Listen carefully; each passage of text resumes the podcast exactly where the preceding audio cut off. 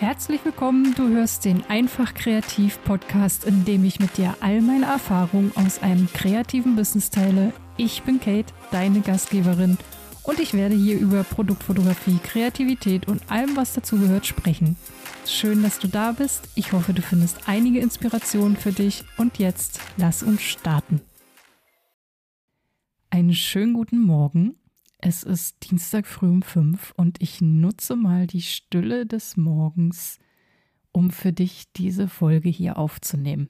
So, worum geht es denn heute? Also, ich möchte gerne mal die fünf Mythen der Produktfotografie mit dir besprechen, weil ich natürlich auf Vorbereitung zu diesem Podcast und speziell zu dieser Folge mir auch einiges durchgelesen habe und sehr, sehr viele, naja, ich würde nicht sagen falsche Informationen gefunden habe, aber nicht richtig erklärt. Ähm, gerade wenn es um die Produktfotografie geht, herrschen doch viele Meinungen vor, wie das Licht zu sein hat, die Schärfe, die Kamera und so weiter. Und darauf möchte ich heute einfach gerne mal eingehen. Als allererstes habe ich natürlich vermehrt gesehen, dass es immer wieder den Tipp gibt, du brauchst eine teure Kamera, weil mit einer teuren Kamera machst du auch tolle Fotos. Und wie du dir sicherlich schon denken kannst, ist das ja so gar nicht richtig. Stell dir vor, du kaufst die teuerste Gitarre der Welt. Kannst du dann auch perfekt Gitarre spielen? Also natürlich nicht. Du brauchst das Wissen und vor allem viel Übung. Du musst dich vor allem auch mit dem Thema auseinandersetzen.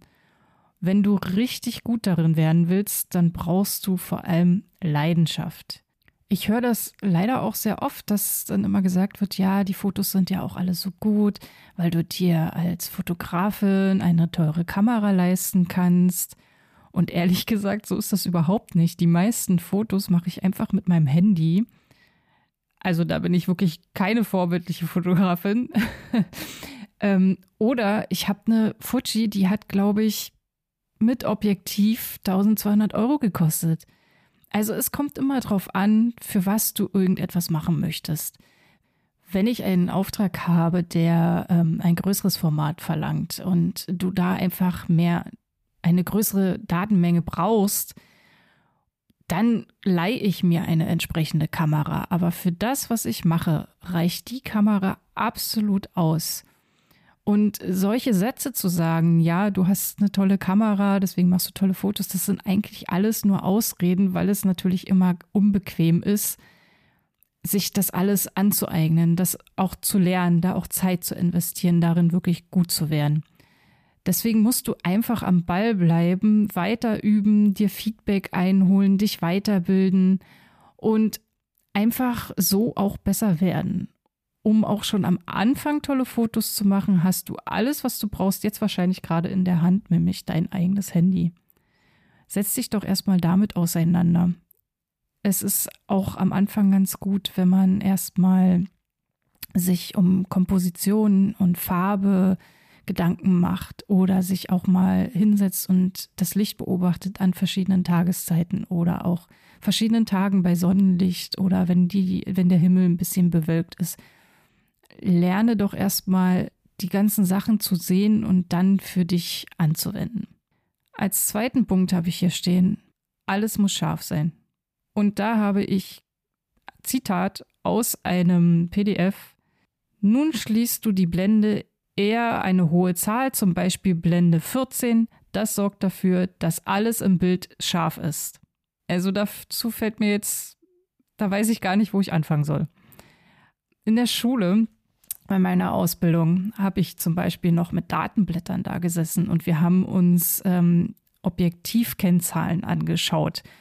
Und dabei ist es natürlich auch so, dass jedes Objektiv bei einer gewissen Blende, Blendenzahl auch die optimale Schärfe hat. Und eine hohe Blendenzahl bedeutet auch nicht immer viel Schärfe.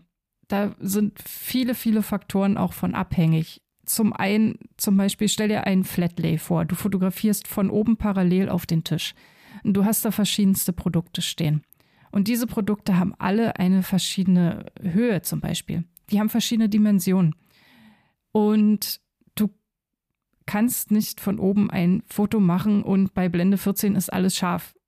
Wenn du das, das hängt einfach auch davon ab, wie nah bist du dran, wie ist die Ausbreitung dieser Objekte. Das kann sein natürlich, dass du mit einer Blende 14 alles scharf bekommst. Wenn aber nicht, was ist denn dann? Also dann hast du nur die Möglichkeit, entweder weiter wegzugehen oder du machst verschiedenste Aufnahmen in verschiedensten Schärfebereichen und ähm, setzt die dann später in Photoshop zusammen. Es ist für mich so, dass umso höher die Blendenzahl, umso kleiner ist ja die auch die Öffnung am Objektiv. Du musst dir vorstellen, wenn das Licht, diese Lichtstrahlen jetzt durch, dieses, durch diese kleine Öffnung gehen, dann ist es nicht so, dass die alle gleichmäßig auch an dieser Blende gebrochen werden und dann genau scharf hinten auf dem Sensor auftreffen. Ganz im Gegenteil. Also umso kleiner diese Öffnung ist, umso mehr Abbildungsfehler können entstehen. Aber das äh, erzähle ich dir gerne auch nochmal ein anderes Mal. Das wird jetzt, glaube ich, zu technisch. Wie gesagt, Objektive haben laut Datenblatt immer eine optimale Tiefenschärfe. Das kannst du dir vorab einfach auch ansehen, wenn es dazu überhaupt noch PDFs gibt. Ich denke mal schon. Und als zweites möchte ich dir auch noch mitgeben, dass Schärfe ja durchaus auch ein Gestaltungsmittel sein, sein kann, um den Blick auf den Hauptdarsteller, nämlich dein Produkt zu lenken. Also da, da darf natürlich nicht dein Produkt unscharf sein. Also das sollte es nicht sein aber vielleicht ähm, die Props, die drumherum liegen, können schon in einer Unschärfe liegen. Dadurch kannst du ja auch eine Tiefe erzeugen und eben den Blick des Betrachters lenken. Dann habe ich gelesen, das perfekte Licht gibt es nur im Fotostudio. Hm. Auch hier. Das perfekte Licht ist immer das, was den Anforderungen des Produktfotos entspricht und dessen Verwendung. Das perfekte Licht kann alles sein. Das kommt eben komplett drauf an. Es kann Tageslicht sein, es kann Blitzlicht sein, es kann Videolicht sein, also Dauerlicht, ähm, also künstliches Dauerlicht. Bei Fotoproduktionen war es sogar lange Trend, Videolicht zu benutzen, weil das für die Fotografen einfacher war. Denn you get what you see. Was ich auch immer wieder lese, ist das Thema Lichtzelt oder wie Lichtbox, wie es auch oft genannt wird. Also möglichst viel Licht von allen Seiten, so dass das Produkt ausgeleuchtet ist. Aber ganz ehrlich, gibt keinen einzigen Online-Shop, für den ich arbeite, der so etwas benutzt. Weil du dem Produkt damit einfach auch so schon jegliches Leben irgendwie nimmst. Du kannst durchaus auch eine Lichtführung in einem Online-Shop haben, auch wenn du nur Freisteller zeigst. Wie das funktioniert, können wir gerne auch ein anderes Mal besprechen. Dann ein großer Fehler, den ich gesehen habe. Tageslicht ist weiches Licht und Blitzlicht ist hartes Licht. Auch das ist ja so nicht richtig. Wenn du Tageslicht hast und die Sonne scheint, ist das sicherlich ein härteres Licht, als wenn du einen bewölkten Himmel hast. Und bei Blitzlicht ist es einfach so, dass der Lichtformer darüber bestimmt, was du für ein Licht hast. Also eine Softbox macht, wie der Name schon sagt, das Licht eben sehr viel weicher als ein Normalreflektor. Wenn du dich mit Produktfotos auseinandersetzt, dann gebe ich dir hier noch den Tipp, schau dir immer erst den Schatten an in einem Produktfoto. Daran erkennst du nämlich, woher deine Lichtquelle kommt und ob sie ein hartes oder weiches Licht hat. Zum nächsten Punkt. Die Verwendung eines weißen Hintergrunds in der Produktfotografie ist immer die beste Wahl. Also, das ist, glaube ich, wirklich selbsterklärend.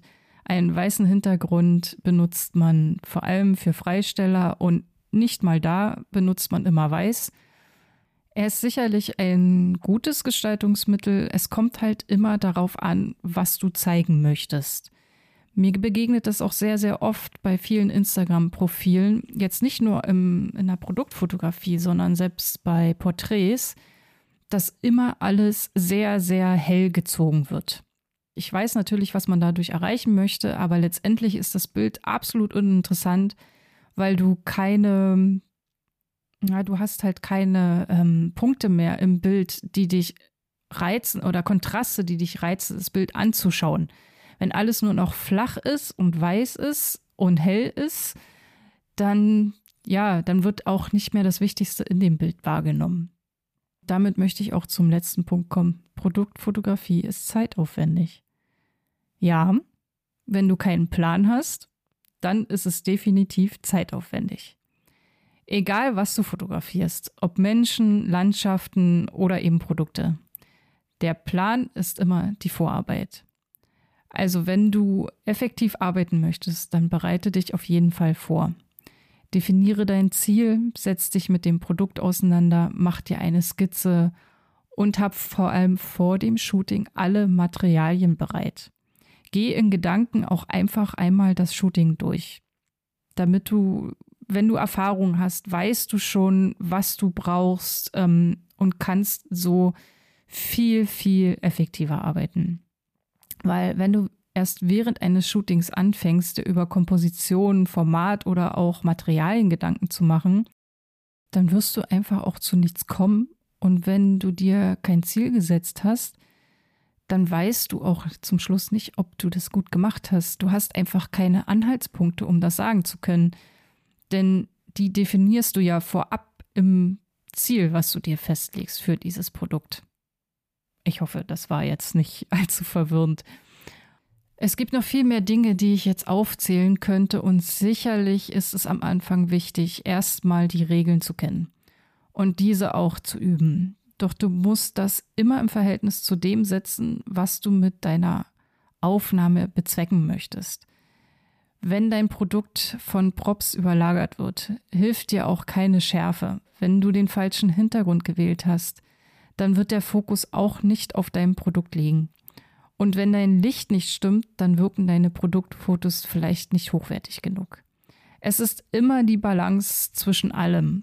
Wenn du auch solche Mythen kennst, dann schick sie mir mal gerne. Und wenn dir die Folge gefallen hat, dann freue ich mich sehr über eine Bewertung von dir. Denn das ist das beste Feedback, was du mir geben kannst. Bis jetzt haben schon über 140 Menschen meinen Podcast abonniert und das macht mich echt sprachlos. Das habe ich nicht erwartet und es motiviert mich natürlich weiterzumachen. Du kannst mich auch gerne auf Instagram besuchen oder mir eine Mail schreiben. Alle Links findest du wie immer hier in den Show Notes. Und ich freue mich, wenn du wieder das nächste Mal dabei bist bei Einfach Kreativ.